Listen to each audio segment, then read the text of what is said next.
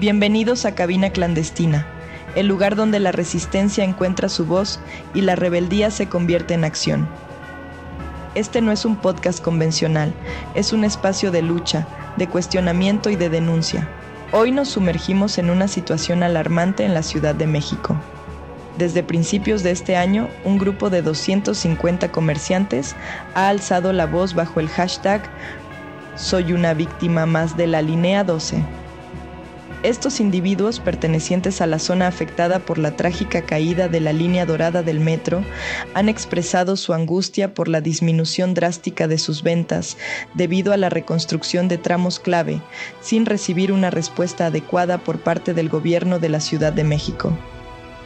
El último intento de diálogo el 6 de diciembre de 2023 no resultó en avances satisfactorios un grupo de 28 comerciantes se vio desalentado tras una insatisfactoria reunión con un representante del gobierno central en las oficinas de la SEDECO.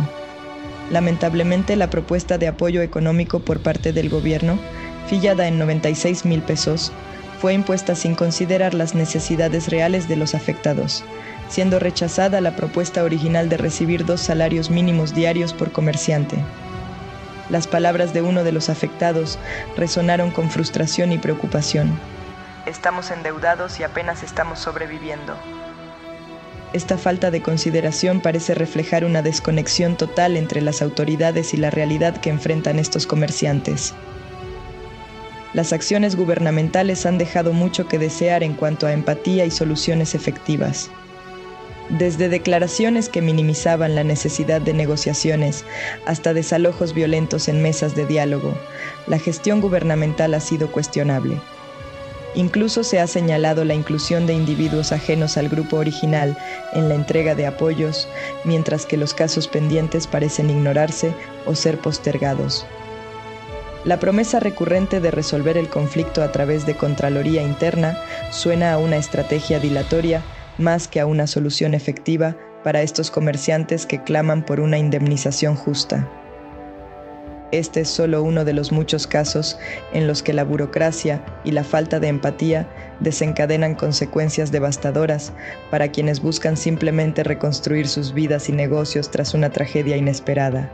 Además, los 28 casos faltantes denunciaron que, convenientemente, la entrega del 100% de los apoyos de la que habla el interino jefe de gobierno se completó con personas ajenas al padrón original del colectivo, aceptado por gobierno central, y que la revisión de dicha lista sigue siendo una promesa en el aire.